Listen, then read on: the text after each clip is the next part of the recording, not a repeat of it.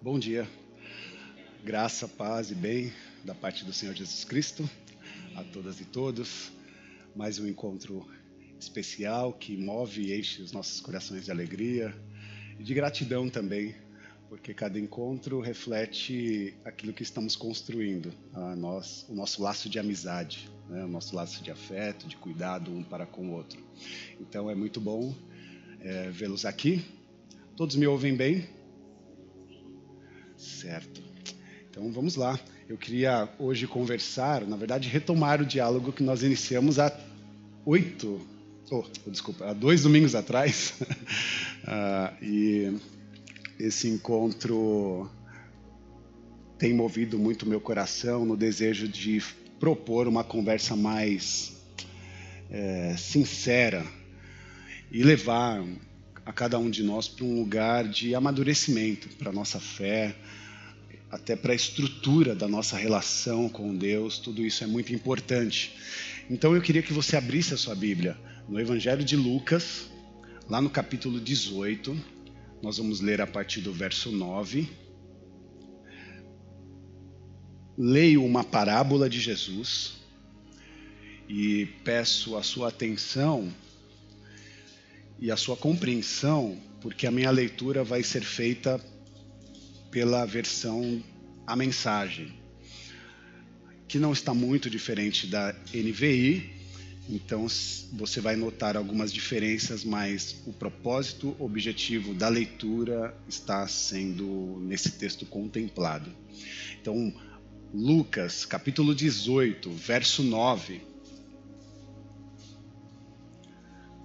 parábola do fariseu e do cobrador de impostos, do, do publicano. Lucas 18, 9 diz assim: Para alguns que se julgam bons, estavam satisfeitos com a condição moral e olhavam de nariz empinado para o povo simples.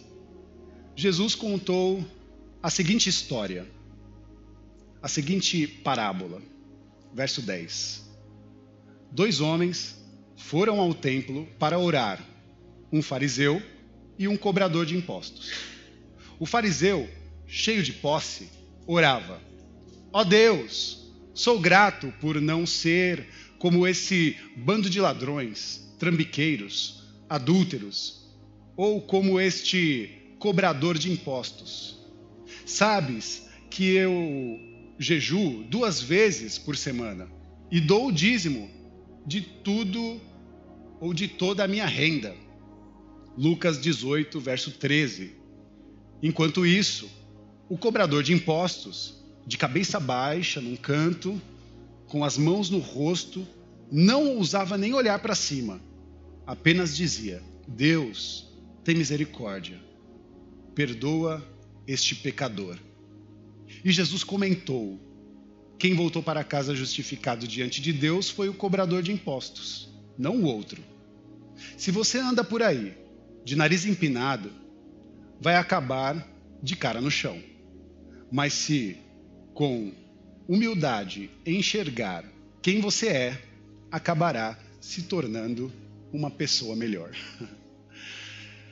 Uma mensagem forte, bem clara, né? O Eugene Peterson narra essa história de uma forma muito contemporânea. Oremos. Feche seus olhos.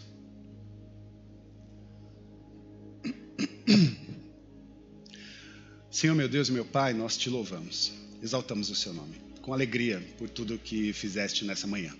Obrigado pelos encontros e reencontros. Obrigado pela oportunidade de nos dar esse lugar de aprendizado. Queremos ouvir a Sua voz, aprender contigo e fazer com que esse aprendizado seja fruto às nossas experiências de cotidiano.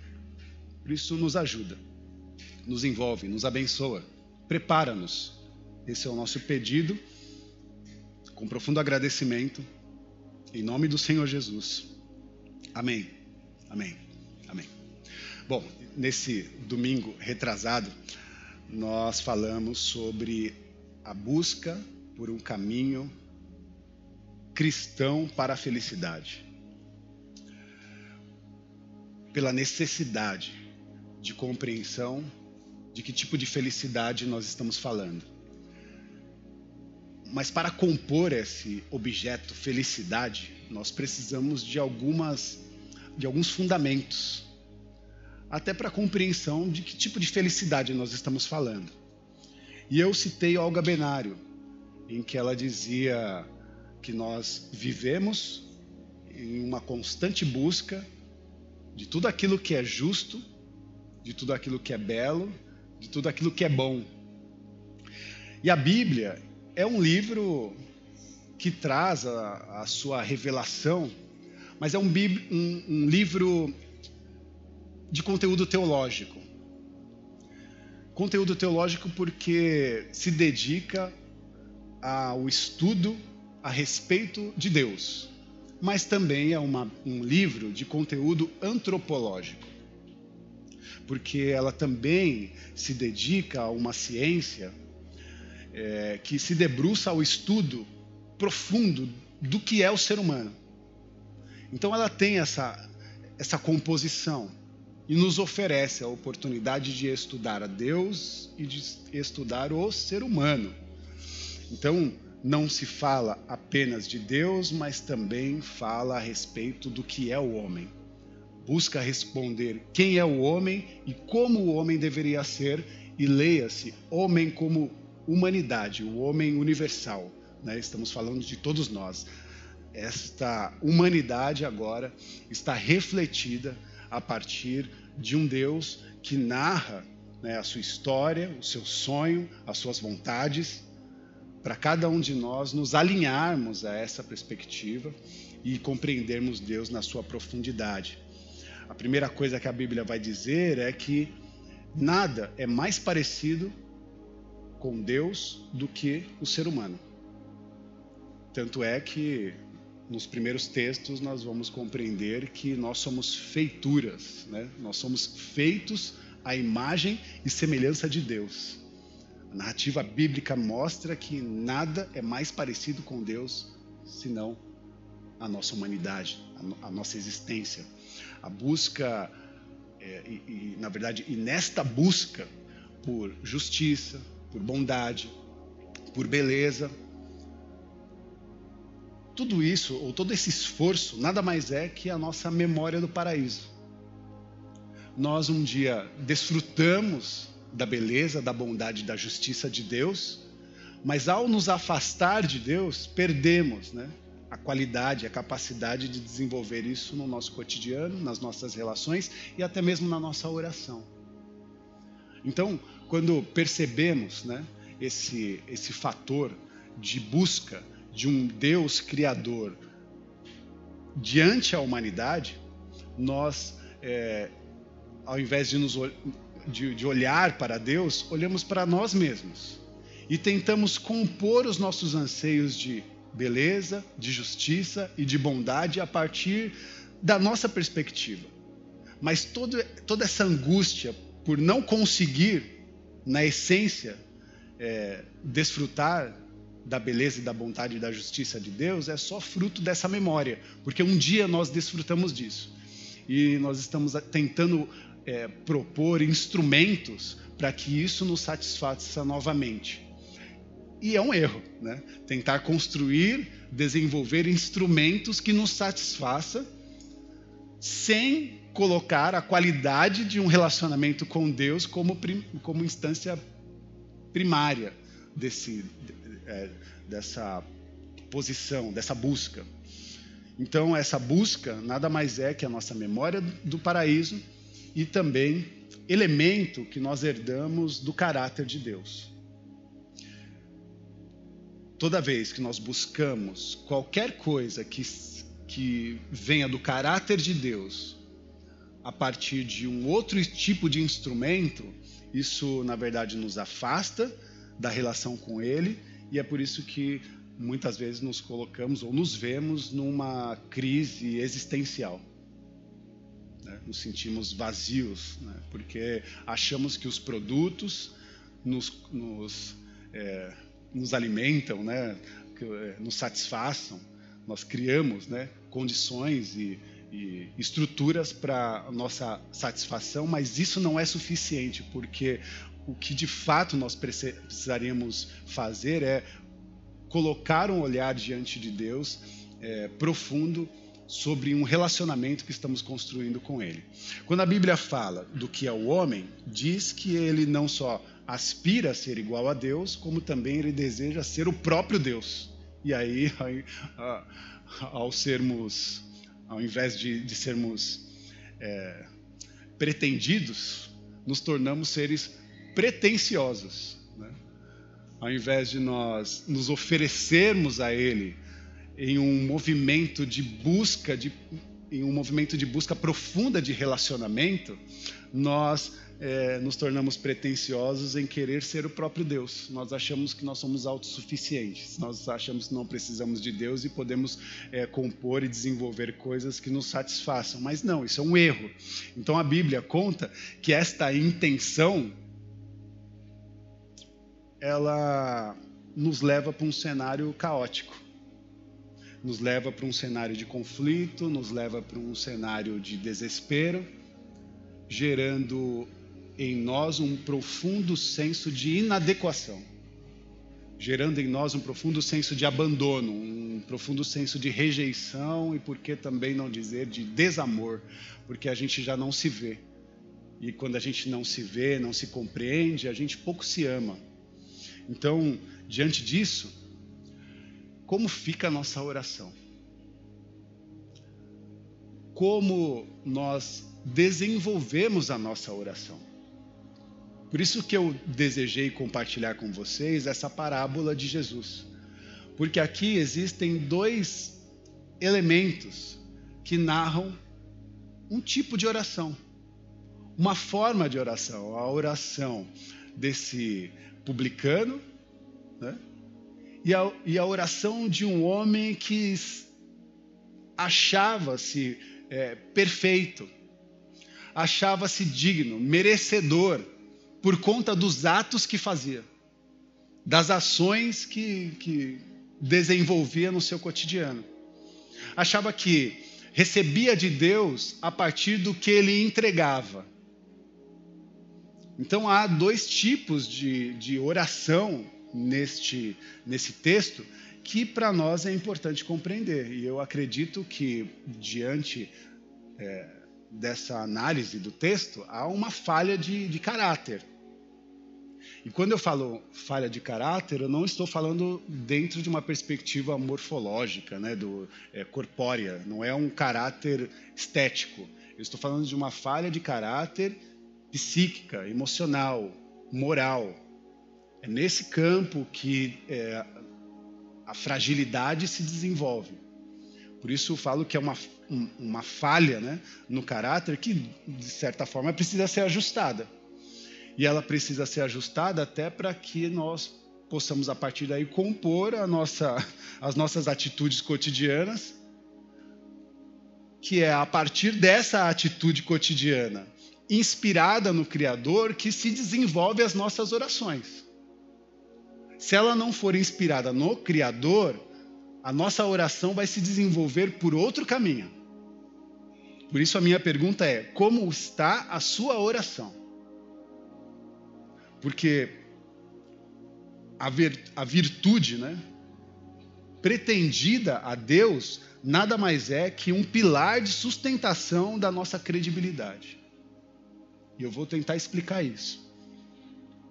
Assim como o provérbio diz: Diga-me com quem tu andas, e eu te direi quem tu és.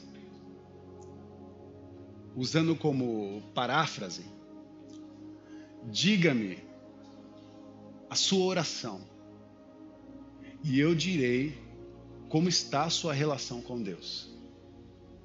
Diga-me a sua oração, e eu direi que tipo de relação você tem desenvolvido com o Criador. Por isso essa esse lugar que eu falo de pretensão, nós nos tornamos pretensiosos e a pretensão nos leva a dizer aquilo que fazemos e que parcialmente parece belo, justo, bom, mas são na verdade frutos do seu próprio esforço, do seu próprio labor, e não do caráter de Deus desempenhado a partir do nosso relacionamento construído com Deus. Mais exemplos. Se você conseguiu perdoar uma pessoa, você não pode se vangloriar por isso. Porque o perdão, antes de tudo, é uma virtude de Deus. Você só conseguiu ou só conseguirá perdoar alguém se você receber de Deus o perdão que lhe é dado, sem mesmo você merecer. Ou seja, nós não somos merecedores do perdão de algo que cometemos. Deveríamos pagar por esse erro, pela falha, pelo pecado. Mas Deus nos derramou o seu perdão e, a sua, e nos deu de graça, ou pela graça. Somos perdoados. E ao compreender a graça do perdão em nossas vidas, somos capacitados a perdoar aqueles que nos devem, aqueles que nos têm ofendido. Então, só é possível é, perdoar se compreendermos que o perdão é dom de Deus, é dádiva, é graça divina. Não é um elemento para que você se vanglorie, se vanglorie porque você é uma pessoa que perdoa fácil. Não, diferente. É dádiva, é dom de Deus. Por exemplo, como nós vimos no texto, se você é uma pessoa que dá os seus dízimos, que faz a sua oferta, que traz as suas contribuições, que ajuda a comunidade, que pensa no, no próximo, como a Fernanda é, trouxe aqui a informação de arrecadação. Se você está trazendo as suas arrecadações para que a gente possa abençoar vidas que foram impactadas no litoral norte por conta daquela tragédia, quando você se dispõe a ofertar a sua vida, o seu dinheiro, é, parte do seu é, do, do ganho do seu trabalho, não faça isso para se vangloriar. Mas faça isso compreendendo que tudo isso é possível porque você recebeu de Deus a oportunidade da força para o trabalho. Significa que você está trabalhando, significa que você está ativo, que você está é, disponível e que Deus está te abençoando. E, e nada melhor do que compreender que Deus está te abençoando e que você está sendo generoso com tudo e todos que estão à sua volta. Compartilhar, dar, né, contribuir é fruto de, um, é, de uma posição é, de generosidade. E não para que você diga, ah, eu, eu, eu ajudo, eu dou os meus dízimos e as minhas ofertas, por isso Deus me abençoa. Não, não é por isso. Na verdade, Deus te abençoa primeiro. E aí cabe a você ser, generoso ou não. Mas não faça isso para se vangloriar, porque tudo é dádiva de Deus. Mais exemplos? Por exemplo, se Deus te confiou ser um evangelista, se Deus te confiou ser um, um missionário, ser uma liderança, ser uma, um influenciador, uma influenciadora, se Deus te confiou a tarefa de cuidar, inspirando pessoas, fez isso com extrema graça. Não foi para a gente se vangloriar. Não cabe a mim receber de Deus é, a oportunidade e a graça de ser uma liderança e buscar na minha liderança um caminho de inspiração para outras pessoas, se eu fizer desse lugar uma plataforma para o meu eu. Não é. Não se trata de se vangloriar. Deus não nos deu ou não nos confiou a sua virtude para que nós us, usemos, usássemos né? essa, essa, essa estrutura para uma é, para aparecer, para nos mostrar, para falar de nós mesmos. Não. Na verdade, tudo é, é, é, é, pela graça, é dom divino. O Senhor nos deu essa oportunidade e é a partir disso que nós contribuímos para tudo e para todos, é, numa ciranda de generosidade e de agradecimento por tudo que o Senhor tem nos dado. Que quero dizer, e eu acho que é importante perceber que quando nós lemos essa oração, lá no versículo 11 do, de Lucas 18, o fariseu, cheio de pose, né? Essa, esse texto é ótimo, porque ele, cheio de pose, né, estufou o peito e disse: Ó oh Deus, sou grato por não ser como esse bando de ladrões.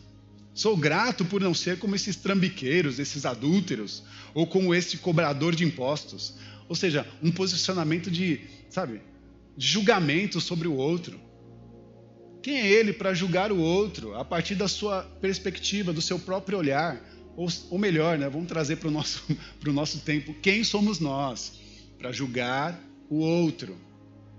Ainda que nós tenhamos algumas informações a respeito do outro, nós não somos agentes de julgamento de ninguém. Então, versículo 12: Sabes que eu jejuo duas, jejuo duas vezes por semana e dou dízimo de toda a minha renda sabe, se, se vangloriando pela, pelas, pelas suas ações ou pelo seu trabalho, pelo seu, pela sua dedicação, mas percebe que a virtude, em resposta de Jesus, não é um lugar de mérito. A virtude que Deus nos confiou, nos oferece, não é um lugar de mérito, mas de reconhecimento da nossa dependência inequívoca de Deus. Percebe? Percebe que é necessário entender que a virtude nada mais é que um pilar de sustentação da nossa credibilidade. A virtude é um pilar de sustentação da nossa credibilidade. Deus que nos ofereceu a oportunidade. Deus nos confiou, meus irmãos, a virtude como uma, uma pedra preciosa. E nos colocou sob cuidados. A virtude é essa pedra preciosa, delicada e frágil, que nós recebemos de Deus e oferecemos a ela todo o cuidado e delicadeza. Porque é ela que vai nos dar ou compor a nossa credibilidade. Aquilo que fazemos com aquilo que o Senhor nos confiou desenvolve em nós credibilidade. Estou sendo claro? Virtude como uma pedra preciosa, frágil, sob os nossos cuidados, fundamentar e que fundamenta a nossa credibilidade. É possível dizer a Deus várias coisas, inclusive que você não é mais pecadora e que você não é mais pecador. Você pode bater no peito e falar: ah, "Não, eu sou, não sou mais pecador". Você pode bater no peito e falar assim: "Não, eu estou salvo". E você pode até ficar julgando os outros. Ah, eu sou pecador, você não é. Eu estou salvo, você não está. Eu vou para o céu, você não vai. Você pode tomar esse lugar. Que você é, tenha a oportunidade do livre, né? Da livre posição, da, das livres decisões do que oferecer. Mas saiba que isso é só um equívoco, uma defasagem da consciência, que precisa ser restaurada, precisa ser reabilitada. Porque o, o convertido, a convertida, a pessoa convertida tem que ter uma profunda consciência do que não deve ser feito. A pessoa convertida tem que ter uma profunda consciência do que não deve ser feito e lutar com todas as suas forças lutar também com todas as forças adversárias, todas as forças contrárias, contando sempre com a graça de Deus. Tudo nos é dado. O Senhor nos ofereceu esse lugar. Tudo que temos e tudo que somos é dádiva de Deus. O lugar onde você chegou, a posição onde Deus tem te colocado, os projetos, a missão, tudo é dádiva de Deus. É pedra preciosa e merece de você extremo e profundo cuidado, extrema e profunda dedicação. Porque a forma como nós dedicamos ou nos debruçamos a, esse, a essa dádiva vai compor a nossa credibilidade, nós seremos julgados por isso. Ah, fulano fala que é crente, fala que é um evangelista, fala que é uma pessoa, uma mulher de Deus e, e, e age dessa maneira? E reflete com essa postura? E tem esse tipo de linguagem, de posicionamento? O cara se dispõe de uma forma e, e, e reflete um outro tipo de elemento, de outro, outro tipo de, de caráter psico, emocional, moral. Não é compatível com o caráter de Deus. E sob essa análise, nós seremos julgados. Com a mesma forma que medimos, nos medirão de novo. Então, torno a dizer: qual é a sua oração? Qual é a sua oração? A forma como nós andamos, a, a forma como nós nos relacionamos, a forma como nós compomos a, a, a nossa trajetória, a nossa espiritualidade, fala muito a respeito de quem nós somos e de como nós oramos. Por isso há uma necessária vigilância da nossa postura, do nosso andar e do desenvolvimento dos nossos afetos para que a gente não atropele outras existências. E não atropele a nossa própria existência.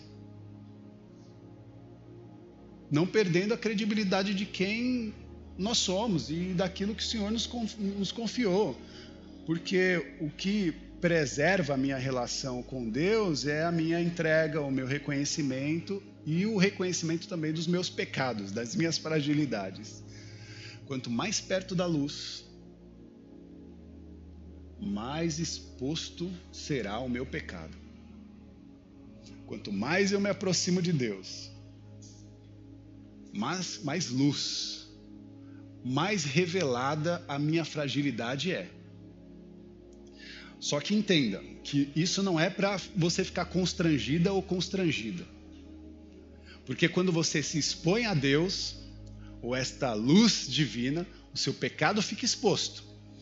Mas esse espelho, né, que eu gosto de usar muito Deus como espelho da nossa humanidade, não é para nos envergonhar. Porque a gente olha para o espelho comum e se envergonha, fala, poxa, poderia estar melhor, né? poderia, poderia né, estar assim. Né? Não, é, eu estou dizendo que essa forma de um Deus que se revela para nós como um espelho é porque agora, diante de Deus, nós somos revelados, a nossa fragilidade fica é, aparente, só que quanto mais nos aproximamos de Deus, estamos fazendo esse movimento que se dá num processo de fusão com o sagrado. somos despidos de todo pecado, de toda maldade, de toda forma inequívoca de compreensão a Deus e quando chegamos cada vez mais próximos de Deus, é, somos conectados a esse processo de fusão com o sagrado, de é, retomada da nossa identidade de retomada daquilo que outrora nos foi roubado, de retomada da nossa identidade, da nossa imagodei, da nossa imagem e semelhança de Deus. Quando nos aproximamos de Deus, nos reconhecemos nele. E aí você deixa de ser uma pessoa que ora somente em palavras, em discurso, e passa a, a conviver num estado de ser ura, desculpe, e passa a viver num estado de ser orante. Você não deixa, ou melhor, você deixa de ser um, um, uma pessoa que discursa a sua oração e passa a ser a própria oração. Na forma como você se revela ao mundo. Na forma como você se revela ao mundo a partir da relação que está sendo construída com o seu Deus, com o seu Criador. Há quem diga, Rafa, você vive tudo que você prega? Eu diria, claro que não. Mas se tem alguém dedicado de maneira inexorável a viver aquilo que prega, sou eu. Isso eu posso responder por mim. Por isso a minha pergunta pode ser, pode ser devolvida. E você? Você vive tudo que você prega? Se você conseguir alcançar esse lugar de maturidade, você vai ser sincero na resposta. Como eu estou sendo sincero, eu não vivo tudo que prego, mas me entrego de maneira inexorável para que aquilo que prego seja revelado na minha postura, no meu andar, no meu caminhar e nas minhas relações. Eu não estou brincando de ser crente, não estou brincando de ser seguidor de Jesus, não estou brincando de espiritualidade, especialmente com outras humanidades, com os meus amigos espirituais. Eu faço esse movimento não de uma maneira solitária, mas como uma ciranda, né? Quem já viu uma ciranda, uma roda? onde todos dão as mãos e se equilibram de um lado para o outro, respeitando o movimento um do outro, nessa ciranda de cuidado, de, é, de dedicação, de sensibilidade, de esperar o tempo, o momento e o movimento do outro para que nós possamos juntos fazer a beleza daquela canção, daquele, né, daquela poesia da, ou daquele movimento poético que só Deus pode realmente nos revelar e nos propor. Por isso, diante de Deus e diante diante de Deus e, e, e reconhecendo a minha fragilidade, eu proponho a vocês e faço diante de Deus a oração do publicano. No verso 13, quando ele diz: Deus, tem misericórdia de mim. Perdoa este pecador. Porque aqui, meus irmãos, está o convite para uma relação madura com Deus. Aqui está para cada um de nós a oportunidade de um relacionamento onde o caráter de Deus está sendo possível e potencializado a partir da nossa, da nossa leitura a respeito da graça de Deus.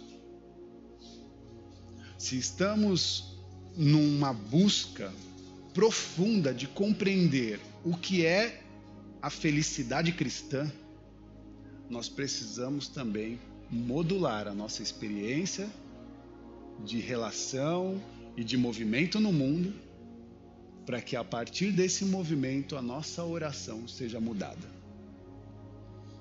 A forma como nós nos, relaciona, nos relacionamos com Deus muda a nossa oração, muda a nossa disposição para a vida. Que você possa aceitar esse convite. Que Deus nos abençoe eu quero orar com você. Se possível, com seus olhos fechados, que essa oração alcance o seu coração de maneira profunda e revelada a partir de uma disposição de fé que você está colocando para uma relação com o seu Criador. Não vivo mais eu, mas Cristo vive em mim. é dentro desse movimento que nós queremos mergulhar. Não de perda da nossa identidade, pelo contrário, de perda de tudo aquilo que tentou tirar a nossa real identidade, característica, temperamento. O Senhor pode, Ele faz, é Ele o nosso ajudador, é Ele o agente fortalecedor da nossa fé, é Ele o agente de inspiração para a vida. Que Deus nos ajude, que capacite a mim e a você na oportunidade de retomar o nosso caminho de inspiração na vida, sob o cuidado das virtudes que Ele tem nos confiado e na modulação do nosso caráter. Ajuda-nos, Senhor. Envolve-nos, Senhor, com o Teu Espírito Santo, porque sabemos que tudo que vivemos é inspirado por Ti. Ajuda-nos a ser a cada dia mais, sermos instrumentos desta inspiração. Protege-nos, guarda-nos. Enche-nos do amor, enche-nos da bondade, enche-nos da sua justiça. Permita-nos, Senhor, fazer a sua vontade, que é boa, perfeita e agradável para que haja no meio de nós a beleza da Sua santidade. Nós nos entregamos a Ti e dizemos: Eis-nos aqui, envia a mim. Diga assim: Eis-me aqui, Senhor. Me envia para a sua missão me envia para ser um agente de inspiração em todos os lugares. Amém. Amém. Deus nos abençoe, meus irmãos. Levante suas mãos aos céus. Que o amor de Deus, que a graça do Senhor Jesus Cristo, que a manifestação do Consolador, do Espírito Santo, esteja sobre as nossas vidas nos inspirando para esse momento, nos propondo caminho e possibilidade para que tudo aquilo que aprendemos aqui nesse dia aconteça em nosso cotidiano de maneira milagrosa, amorosa e carregado de graça, de paz, de amor e de bonança. Que Deus nos abençoe em nome do Pai, do Filho e do Espírito Santo, com todas as sortes de bênçãos espirituais. Que você saia daqui como um agente de inspiração para o mundo, como um agente de inspiração para a vida, como um agente de inspiração para você mesmo. Confiar no amor de Deus que está sendo derramado em favor de ti. Que Deus nos abençoe. Amém. Amém. Amém.